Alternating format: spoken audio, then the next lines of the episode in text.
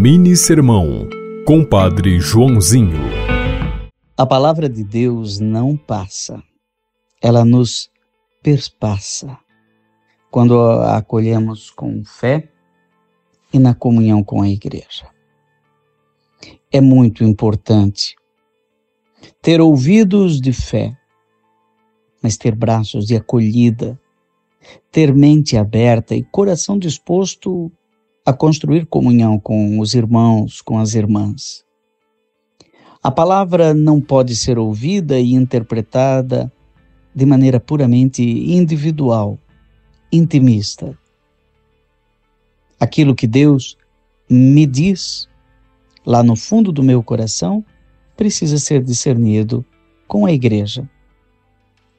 Eu posso ter uma visão mas não posso dizer que Deus, Maria, um anjo me apareceu. É preciso que a igreja diga isso. Que a igreja reconheça a legitimidade da sua experiência de fé. Escute a palavra e abrace os irmãos.